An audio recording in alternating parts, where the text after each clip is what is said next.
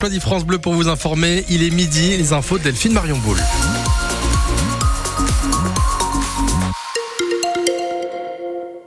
Un mot de météo pour démarrer ce journal. Dans le Poitou, ce sera le retour du soleil cet après-midi et demain du soleil et de la pluie. On fera le point complet à la fin de ce journal.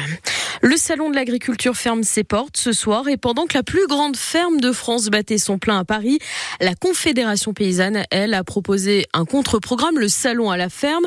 Le concept est simple, vous invitez directement sur l'exploitation pour rencontrer l'agriculteur dans son quotidien.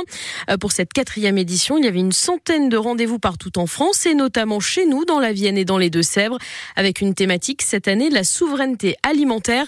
Martin Souriau est membre de la Confédération paysanne de la Vienne. L'idée, c'est un peu de sortir du salon de Paris. Il y a la réalité du quotidien et il y a euh, le fait aussi que le salon à Paris, c'est loin et que tout le monde ne peut pas forcément y aller. La place du débat là-bas, elle n'est pas forcément toujours très simple. On va au-delà de juste la visite de la ferme. On, aborde des sujets politiques plus que euh, lors de, fermes ouvertes où euh, l'idée, c'est plutôt de montrer ce qu'on fait et de valoriser nos produits.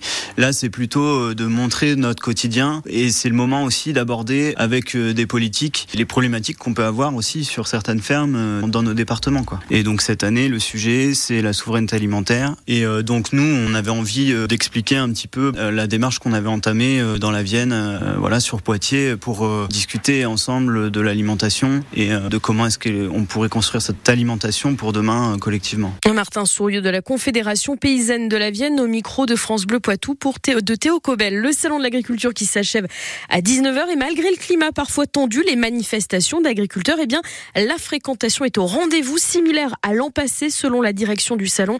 L'an dernier, 615 000 personnes s'étaient rendues porte de Versailles. Une enquête ouverte pour homicide involontaire et blessures involontaires après un terrible accident de la route cette nuit en Côte d'Or. Un car s'est couché sur l'autoroute A6 avec à son bord une quarantaine d'enfants et une dizaine d'adultes. Une adolescente de 15 ans est décédée. 12 personnes sont aussi blessées. Le chauffeur est actuellement en garde à vue. Il évoque un assoupissement selon le parquet de Dijon. Le car était parti depuis le département de l'Eure et se dirigeait vers une station de ski des Hautes-Alpes. Vous avez plus d'informations sur votre application ici. Plus près de chez nous, en Vendée, un homme de 33 ans est mort hier dans un accident de la route à Saint-Mémin, à quelques centaines de mètres à peine des Deux-Sèvres, pour une raison encore indéterminée. Il a perdu seul le contrôle de sa voiture et a succombé à ses blessures. C'est déjà la saison des petits boulots d'été. Alors non, ce n'est pas encore l'été, loin de là. Côté météo, en revanche, c'est le début des recherches, que l'on soit un employeur qui cherche des saisonniers ou à l'inverse pour les personnes, souvent les étudiants, qui cherchent un petit travail pour la saison estivale. Hier, un millier d'emplois étaient à pourvoir à Châtellerault avec un salon entièrement dédié au job d'été. Certains recruteurs sont venus de loin. C'est le cas du zooparc de Beauval, situé dans le Loir-et-Cher. Emmanuel Bonin, chargé de recrutement du parc. Nous avons des postes à pourvoir sur la saisonnalité c'est-à-dire fin mars, début avril jusqu'à la fin de l'année. Et on recrute également en plus sur la période estivale de juillet-août. Donc on se positionne sur divers forums un petit peu partout en France pour qu'on puisse accéder à d'autres candidatures. On a peut-être à peu près encore 300 postes à pourvoir, euh, que ce soit du côté du parc en lui-même, donc côté euh, exploitation ou côté de nos hôtels. Donc on a pas mal de candidats qui se positionnent sur nos offres, mais aussi on se présente parce que déjà la notoriété de se présenter et d'expliquer aux personnes qui habite à Châtellerault ou à Poitiers qu'il n'est pas compliqué si on a possibilité de se faire emmener ou de venir par soi-même parce qu'on peut les accompagner par rapport au service logement qu'on a en place et pour pouvoir justement élargir euh, les recrutements à d'autres villes et plusieurs centaines de visiteurs se sont rendus à son, ce salon spécial job d'été à Châtellerault. Le reportage est à lire dès maintenant sur francebleu.fr.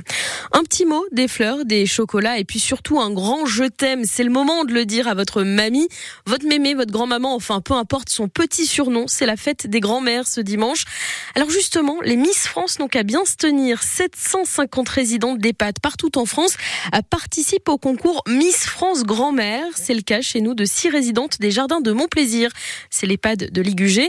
Elles ont été coiffées et maquillées par des étudiantes en coiffure et en esthétique du CFA de Saint-Benoît. Une expérience qui les a beaucoup touchées, Anne-Livia Tolinki. Janine n'a pas l'air d'avoir 98 ans sur la photo du concours Miss Grand-mère. Le fond de teint cache ses rides, le fard à paupières fait ressortir ses yeux verts. Et que dire du brushing? On m'a coupé les cheveux, mais j'étais déjà très court, c'est pas facile à coiffer. Hein. Je ne suis pas reconnue. Pour arriver à ce résultat, elle a passé un après-midi au centre de formation d'apprentis à Saint-Benoît devant un miroir, une coiffeuse à sa gauche, une maquilleuse à sa droite. Ah, c'était sympa. C'était une découverte que le maquillage, on n'a pas connu ça, nous. Sur les yeux, tout ça. Peut-être les femmes en ville, mais à la campagne, on, ne se faisait pas les yeux. Josette non plus, ancienne institutrice, n'avait jamais mis de rouge sur ses lèvres.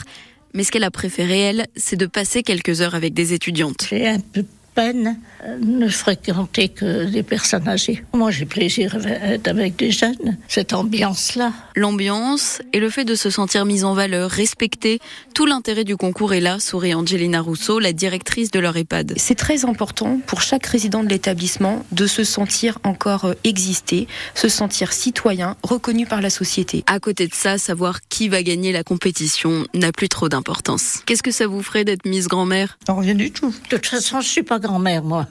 Et grand-mère ou pas, une des six résidentes sera bel et bien sacrée Miss Grand-mère de la Vienne. Euh, pour voter le mode d'emploi, c'est sur francebleu.fr. Vous avez aussi le très joli reportage et les photos d'Anne-Livia Tolin qui mot de sport avec une marche qui était beaucoup trop haute pour les volleyeurs Poitvin hier soir. L'Alterna Stade Poitvin, 11e de Liga, a été logiquement battu sur le terrain du leader Chaumont 3 à 0. C'est un match qui comptait pour la 23e journée de championnat.